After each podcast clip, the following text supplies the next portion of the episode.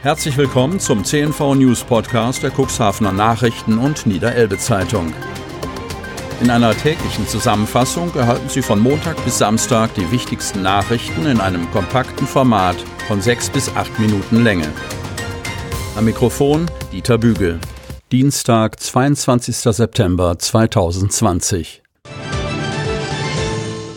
Mühlengebäude wechselt den Besitzer. Gebäude in Neuenkirchen ist am Freitag in Berlin für 160.000 Euro versteigert worden. Neuer Eigentümer kommt aus der Region. Von Jens Christian Mangels. Neuenkirchen. Bei einer Versteigerung des renommierten Auktionshauses Karhausen in Berlin wechselte die alte Neuenkirchner Mühle für 160.000 Euro den Besitzer. Das Berliner Auktionshaus Karhausen ist bekannt für die Versteigerung ungewöhnlicher Objekte. Schlösser und Wälder kamen schon unter den Hammer, ebenso Bahnhöfe, Brücken und ein ganzes Dorf in Brandenburg und jetzt also die Neuenkirchner Mühle. Das Interesse für die öffentliche Versteigerung des Gebäudes, die am Freitagnachmittag über die Bühne ging, war allerdings eher verhalten.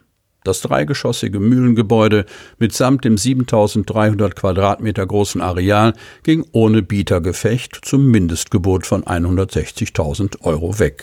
Der künftige Eigentümer war nicht im Auktionssaal anwesend, sondern gab sein Gebot per Telefon ab. Über den neuen Eigentümer wollte das Auktionshaus Karhausen auf Nachfrage unserer Zeitung keine Auskunft geben. Offen ist damit, welche Pläne der künftige Mühlenbesitzer hat. Auktionator Matthias Knake verriet nur so viel über den Käufer. Es handelt sich um eine Person aus der Cuxhavener Region. Weiter Ansteckungsgefahr. Sechs neue Corona-Fälle am Wochenende. Kreis Cuxhaven. Die Zahl der bestätigten Corona-Fälle im Kreis Cuxhaven ist auf 429 Infektionen gestiegen. Über das Wochenende gab es bei sechs Tests ein positives Ergebnis. Wie der Landkreis Cuxhaven am Montagmorgen meldet, wurden alle sechs Fälle am Sonnabend bekannt. Die Infektionen gehen auf Personen in der Samtgemeinde Hemmoor, drei, sowie in der Gemeinde Hagen, in der Gemeinde Schiffdorf und in der Stadt Geestland zurück. Nach einigen angenehm ruhigen Wochen intensiviert sich leider nun auch im Landkreis Cuxhaven das Infektionsgeschehen weiter, warnt Landrat Kai-Uwe Bielefeld. Die neuen Fälle der vergangenen Tage weisen verschiedene Infektionsketten auf. Das ist ein deutlicher Hinweis darauf, dass eine Ansteckungsgefahr im Alltag nach wie vor vorhanden ist. Durch die sechs neuen Fälle liegt die Infektionsquote, die die Infektion pro 100.000 Einwohner in den vergangenen sieben Tagen angibt, bei 4,04 im Kreis Cuxhaven. Offiziell gelten derzeit zehn Personen als noch erkrankt. 398 Personen sind offiziell wieder gesund. Außerdem gab es 21 Todesfälle in Verbindung mit einer Corona-Infektion.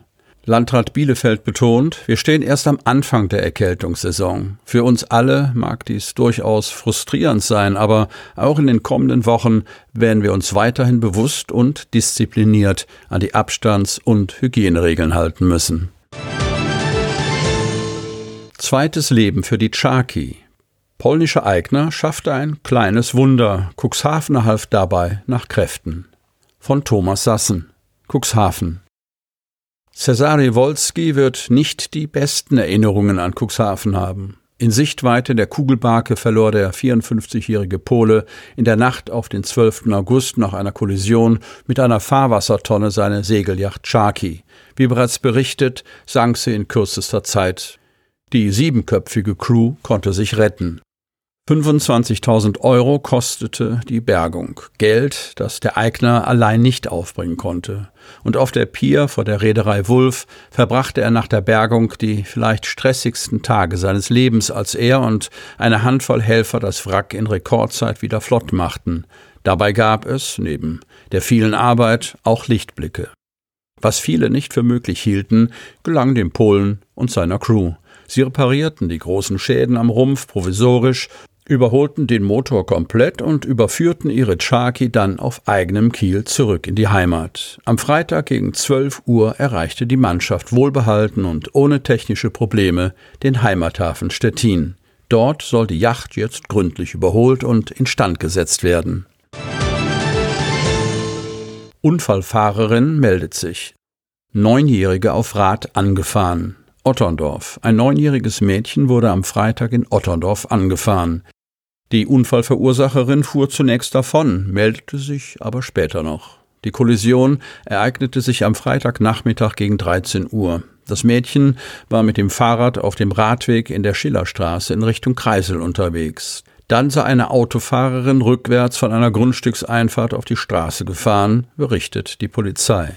Das Fahrzeug rammte das Kind, das daraufhin gestürzt sei und sich leicht verletzt habe. Die ältere Dame sei daraufhin ausgestiegen und habe sich nach dem Gesundheitszustand des Mädchens erkundigt, sei dann aber laut Polizei weitergefahren. Kurz nach dem Zeugenaufruf der Gesetzeshüter habe sich die Frau eigenständig bei der Polizeistation in Otterndorf gemeldet. Neuwahl im November. TO-Vorsitzender Wiedekamp tritt zurück. Cuxhaven. Nach nur zehn Monaten ist der Vorsitzende des Vereins Transocean, Peter Wiedekam, überraschend mit sofortiger Wirkung von seinem Amt zurückgetreten. Ohne Details zu nennen, wurden für seinen Rücktritt persönliche Gründe angegeben. Bis zu einer Neuwahl führt nun der stellvertretende Vorsitzende Egon Lutomski die Geschäfte des Vereins wie schon im vergangenen Jahr, als der seinerzeitige Vorsitzende Martin Birkhoff wegen einer schweren Erkrankung ausfiel. Unterrichtsfach Hafenumschlag, Cuxhaven. Es dürfte einer der spannendsten Arbeitsplätze in Cuxhaven sein. Fast täglich werden auf dem Terminal der Reederei und Agentur Blue Water Breb in Groden Schiffe aus Übersee mit Teilen für Windkraftanlagen be- und entladen. Die angehenden Schifffahrtskaufleute des Cuxhaven Ausbildungsganges erhielten kürzlich einen Einblick in die Praxis dieses speziellen Umschlaggeschäftes. Terminalmanager Steffen Rogalski und die Auszubildende Insa Wieberneit erzählten über die Arbeit und die besonderen Herausforderungen beim Umgang mit den besonders großen und schweren Komponenten. Sie hörten den Podcast der CNV Medien, Redaktionsleitung Ulrich Rode und Christoph Käfer. Produktion Rocket Audio Production.